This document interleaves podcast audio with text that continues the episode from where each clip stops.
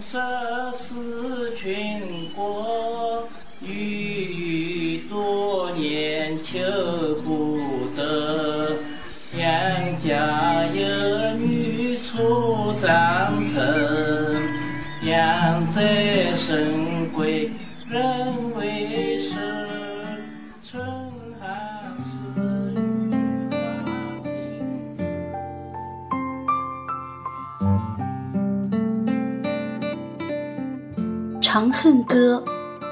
谁的爱情故事里没有遗憾？作者大佬正读经典，朗诵法尼。那是因为爱丢离，怎么会夜深还没睡意？每个念头都关于你，我想你，想你，好想你。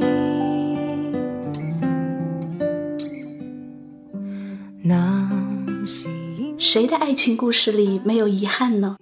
谁不是一边沉浸在别人的爱情故事里，一边流着自己的眼泪？大唐元和元年，三十四岁仍然未婚的白居易到周至县任县尉。一天，他和几位好友同游仙游寺，这里距离五十年前唐玄宗赐死杨贵妃的马嵬坡很近。朋友们很八卦，他们说：“老白啊，你不是会写讽喻诗吗？那就写写唐玄宗和杨贵妃吧，写写那个狐狸精是如何误国的。”白居易没有推辞，他拿起毛笔开始构思。忽然，一个女孩头上插着簪子，晃着脑袋笑着对他说：“我行了及笄礼了，可以嫁人了。”白居易使劲揉了揉眼睛，又见那个女孩满眼泪痕，眼睛红红的望着他。为什么我们不可以在一起？白居易又使劲揉了揉眼睛，女孩不见了。白居易的眼里泛起了泪花，心好似被一把大手攥着，攥得他生疼。他掩饰的猛然咳嗽了几声。顺手擦掉眼泪，提笔写下了三个龙飞凤舞的大字《长恨歌》。汉皇重色思倾国，御宇多年求不得。杨家有女初长成，养在深闺人未识。天生丽质难自弃，一朝选在君王侧。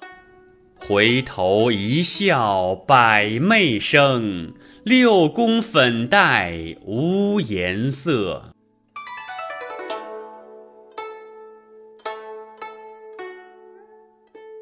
他写的不是事实，他知道，那时候盛唐已经不在。国人都在骂杨玉环红颜祸水，可是为什么要骂她呢？难道长得漂亮就是错吗？难道追求真挚的爱情就是错吗？杨玉环是那样的美，用什么词来形容她呢？闭月羞花，沉鱼落雁？不，这四大美女，貂蝉、玉环。西施、昭君、杨玉环本来就是其中之一呀、还是用这三个字比较好。初长成，因为所有的美都比不过青春的美，美的健康，美的有活力，美的让人连嫉妒都忘了。至于唐明皇，也就是唐玄宗。白居易为了对先皇表示尊重，给他打了马赛克，以汉皇来称呼他。汉皇重色思倾国。两人初见时，杨玉环十六岁，而唐玄宗已经五十岁了，他什么都有了。他开创了开元盛世，不仅受到百官朝拜、万人敬仰，还会成为千古流芳的帝王。可是他没有了青春，而玉环呢，则是一朵含苞待放的花，娇娇怯怯，在飘扬的裙角中舞出万种风情。可惜他是玄宗儿子寿王的妃子。不过这个皇帝不管，唐玄宗下令让杨玉环出家，号为玉贞，然后再把她接出来，封为贵妃。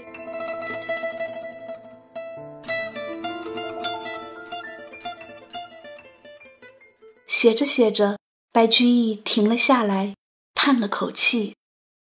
有了权力。就可以如此任性吗？包括爱情。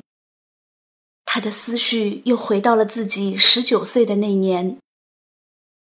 白居易小的时候，老家河南发生战乱，父亲便把家眷都接到了安徽扶犁。那是多么贫苦又多么快乐的一段岁月啊！在去长安参加完科举考试，回到家里以后，白居易惊喜地发现。邻家那个总是跟在他屁股后面叫他白哥哥的小女孩香菱，十五岁行了及笄礼之后，不经意间已经出落成了一个大姑娘。她怎么可以那样美？用什么词来形容比较好呢？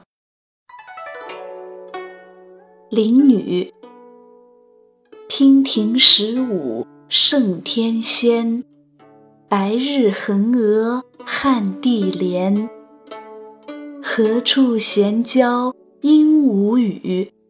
碧纱窗下绣床前。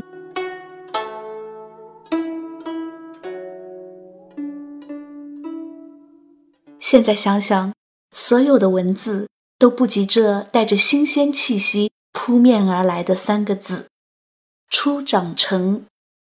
这是生命最原始的美。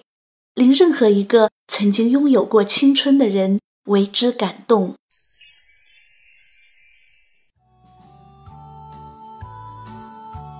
春寒赐浴华清池，温泉水滑洗凝脂。侍儿扶起娇无力，始是新承恩泽时。云鬓花颜金步摇，芙蓉帐暖度春宵。春宵苦短日高起，从此君王不早朝。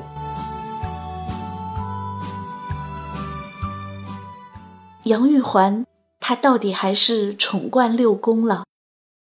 冬天，骊山的华清池。温泉水是那样暖，然而这样暖的温泉水，只有划过青春的肌肤，才是它的荣幸。那凤凰状的金步摇，珠宝串串，一走路就会金光闪闪，也只有簪于贵妃的发髻，才会熠熠生辉。名花倾国两相欢，常得君王。待笑看，那个唐玄宗啊，荒废了他的政务，从此不再早朝。到底是耽于贵妃的青春和美貌，还是真的爱上了她呢？承欢侍宴无闲暇，春从春游夜专夜。后宫佳丽三千人，三千宠爱在一身。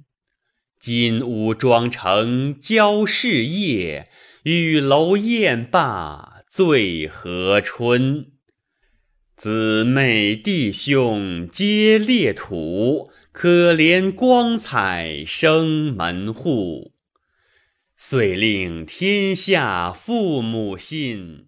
不重生男，重生女。白居易一口气写完这几句，内心对那个高高在上的男人，那个他原本准备讽刺几句的皇帝，起了同情之心。皇帝也是人，也会恋爱，恋爱中的人智商为零，英明神武的唐玄宗也不例外。否则，怎么解释后宫佳丽三千人，三千宠爱在一身呢？又怎么解释姊妹兄弟皆列土，可怜光彩生门户呢？哥哥杨国忠被封为宰相还不算，三个姐妹也分别被封为韩国夫人、国国夫人、秦国夫人，这难道不是？被恋爱冲昏了头脑吗？普通男人会炫妻，唐玄宗更是炫妻狂魔。他找了举世文采最好的人来帮他炫。这个人是谁呢？当然是李白啊！唐玄宗把醉眼惺忪的诗仙从酒肆里抓了回来，帮他写诗夸赞老婆。贵妃的绝世容颜，在李白的诗歌里灿若星辰。一香衣裳花香浓，春风拂槛露华浓。若非群玉山头见，会向瑶台月下。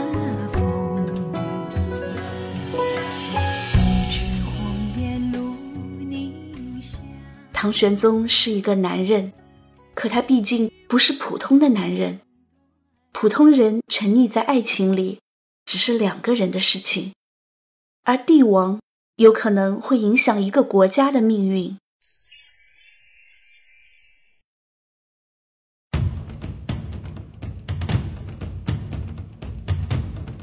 渔阳鼙鼓动地来，惊破霓裳羽衣曲。九重城阙烟尘生，千乘万骑西南行。翠华遥遥行复止，西出都门百余里。六军不发无奈何，宛转蛾眉马前死。花钿委地无人收，翠桥金雀玉搔头。君王掩面救不得，回看血泪相和流。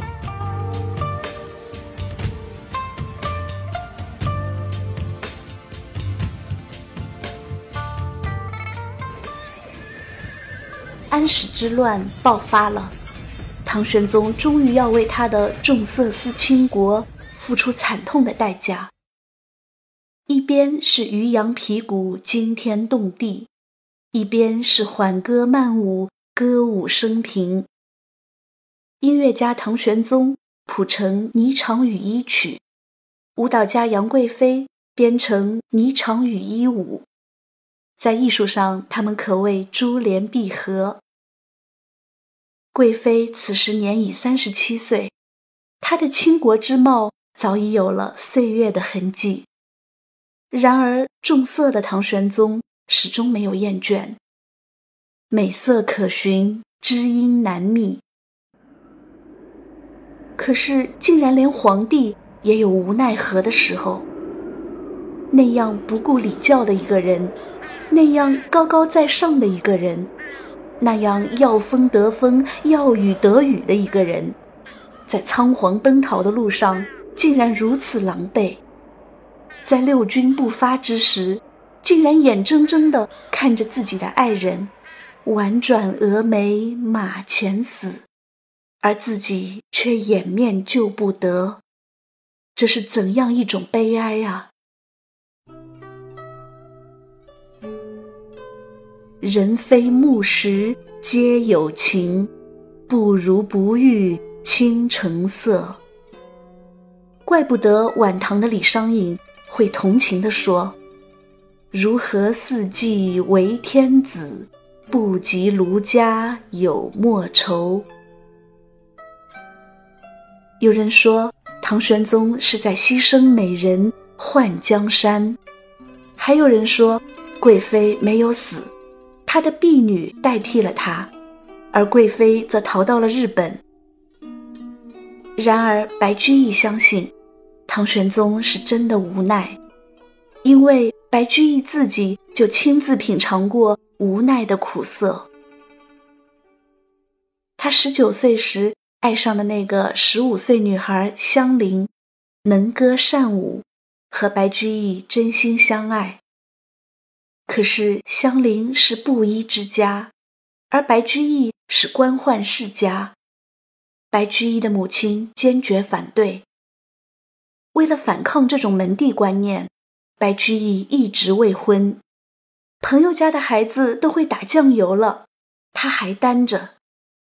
可是倔强的母亲依然坚持，门第就那么重要吗？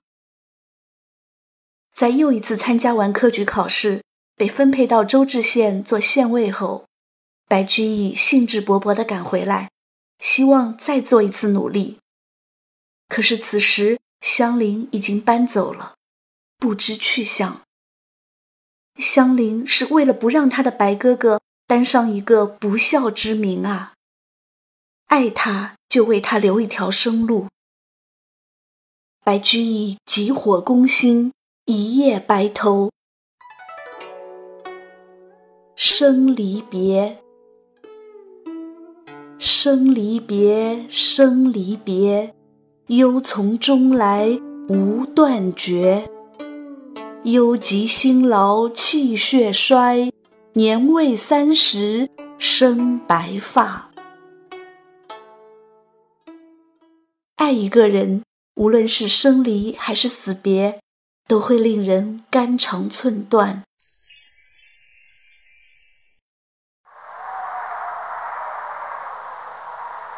黄埃散漫风萧索，云栈萦雨等间隔。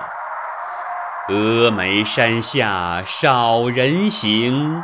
旌旗无光日色薄，蜀江水碧蜀山青。圣主朝朝暮暮情，行宫见月伤心色。夜雨闻铃肠断声。天旋地转回龙驭，前往四川的路曲曲折折。就像唐玄宗心里千回百转的落寞。到了行宫，看见月亮，他伤心。晚上躺在床上，听着屋檐下的铃铛在雨中叮叮当当，他还是伤心。安史之乱平息后，唐玄宗在回去的路上又一次路过马嵬坡，希望找到那个美丽的女子，带回去安葬。可是再也找不到了。池苑皆依旧，太液芙蓉未央柳。芙蓉如面，柳如眉，对此如何不泪垂？春风桃李花开日。秋雨梧桐叶落时，西宫南内多秋草，落叶满阶红不扫。梨园弟子白发新，椒房阿监青娥老。西殿萤飞思悄然。孤重回旧地，仿佛在哪里都能看到他的影子。看到太液池的芙蓉花开了，会想到贵妃的笑脸；看到岸边垂柳枝叶摇摆，会想到贵妃的柳叶细眉。春天桃李花开的时候想他，秋天雨打梧桐的时候想他。看到当年和他一起歌舞的梨园弟子，想他；看到交房里当年侍奉他的宫女，想他。你在时，你是一切；你不在时，一切是你。可是漫漫长夜，你为什么始终都没有进入我的梦中？此时，白居易已经分不清。到底是在写唐玄宗，还是在写自己？难道古往今来的相思不都是一样的吗？浪淘沙，借问江潮与海水，何似君情与妾心？相恨不如潮有信，相思始觉海非深。相思始觉海非深，一个人要经历怎样的相思苦，才能写出这样的诗句啊？这世上最令人感到折磨的事情，就是相思。你知不知道，思念一个人的滋味，像是喝了一杯冰冷的水，然后用很长。很长的时间，一颗一颗流成热泪。你知不知道寂寞的滋味？寂寞是因为思念谁？你知不知道痛苦的滋味？痛苦是因为想忘记谁？你知不知道忘记一个人的滋味贫穷道士洪都客能以京城治魂魄未感君王辗转思遂教方士殷勤觅排空玉气奔如电，升天入地求之遍。上穷碧落下黄泉，两处茫茫皆不见。忽闻海上有仙山。这个皇帝真的要被相思折磨疯了，他竟然让道士去招魂。尽管他让道士殷勤觅，结果仍然是上穷碧落下黄泉，两处茫茫皆不见。可是他还不死心，听人说海上有座仙山，有位叫太真的仙子，远远的望去依稀有贵妃的模样。哪怕只有一点点渺茫的希望，也一定要付出万分的努力。这个已经被相思折磨得昏了头的皇帝，果真又派人去寻找了。后玉君转教小玉报双成，闻道汉家天子使，九华帐里梦魂惊。懒衣推枕起徘徊，珠箔银屏已离开。云集半片心睡觉。写到这里，白居易流泪了。与其说他希望玄宗能找到贵妃，不如说他自己希望能找到香菱。贵妃的梨花带雨，流的是香菱的眼泪；玄宗的夜不能寐，书写的是白居易的断肠。夜雨。我有所念人，隔在远远乡；我有所感事，结在深深长。乡远去不得，无日不瞻望；长生解不得，无夕不思量。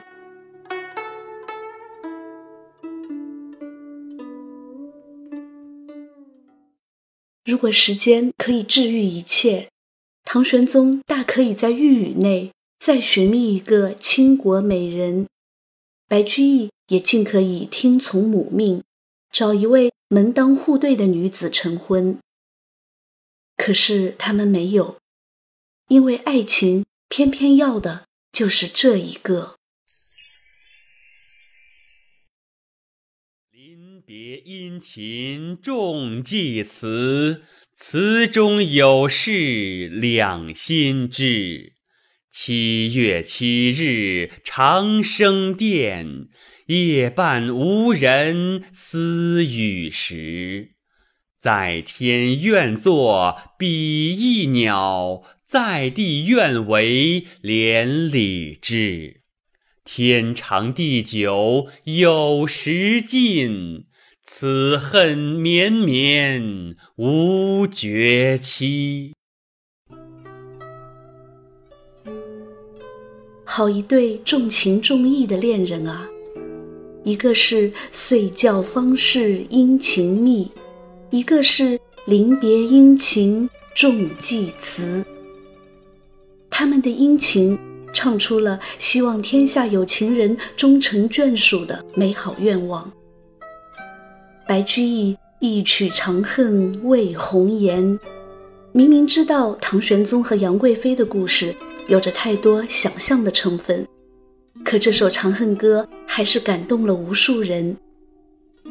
千百年来，人们弹着《长恨歌》，唱着《长恨歌》，甚至有白居易的铁粉，把长达八百四十个字的《长恨歌》全都纹在了自己身上。《长恨歌》成为当时最红的年度热词，还流传到了国外。对整个日本文学产生了深远的影响。日本平安时代的小说《源氏物语》和散文集《枕草子》被称为日本古典文学双璧，其中都有《长恨歌》的影子。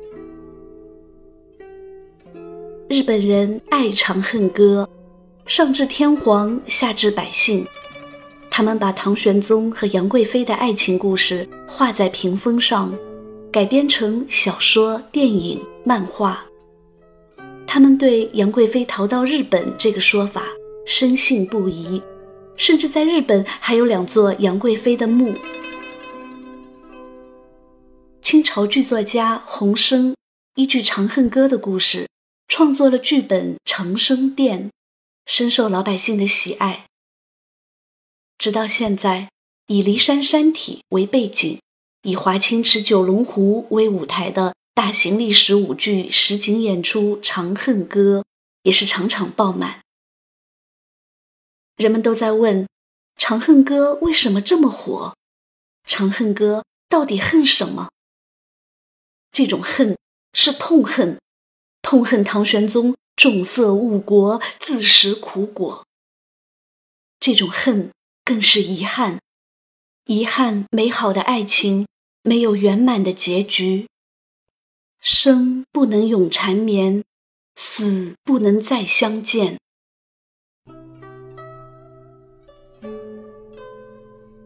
长恨歌》之所以如此经久不衰，不仅仅在于皇帝和贵妃的爱情故事打动人心，不仅仅在于白居易高超的长篇叙事诗写作技巧。更在于他对人性的一颗悲悯之心，以及对爱情的美好祝愿。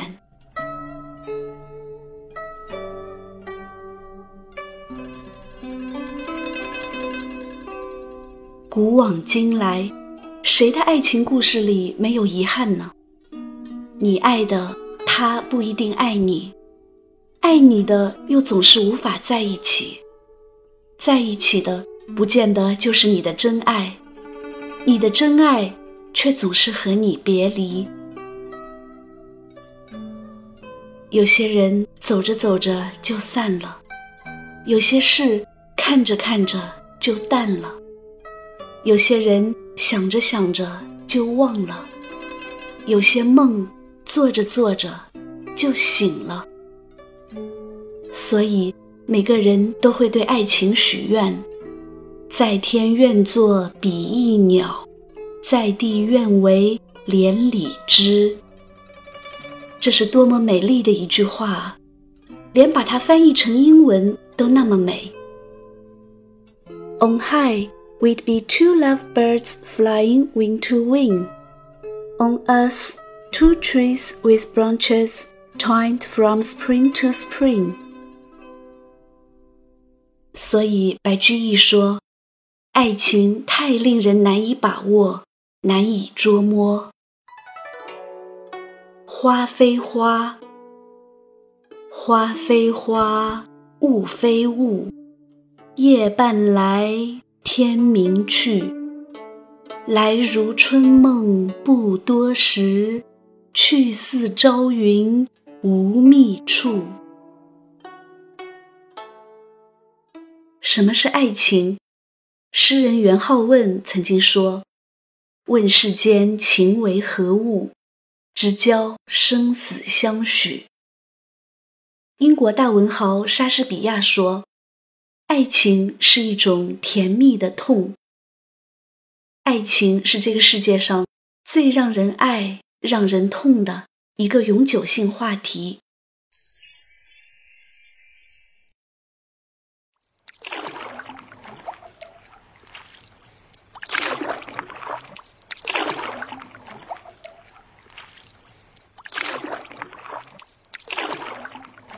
元和十年，白居易被贬官江州。他站在船头，向远方眺望。忽然，一条擦肩而过的小船上，有人在喊他：“白哥哥！”白居易的心剧烈的跳动起来。他猛然回头，看见一双熟悉的眼睛，是香菱。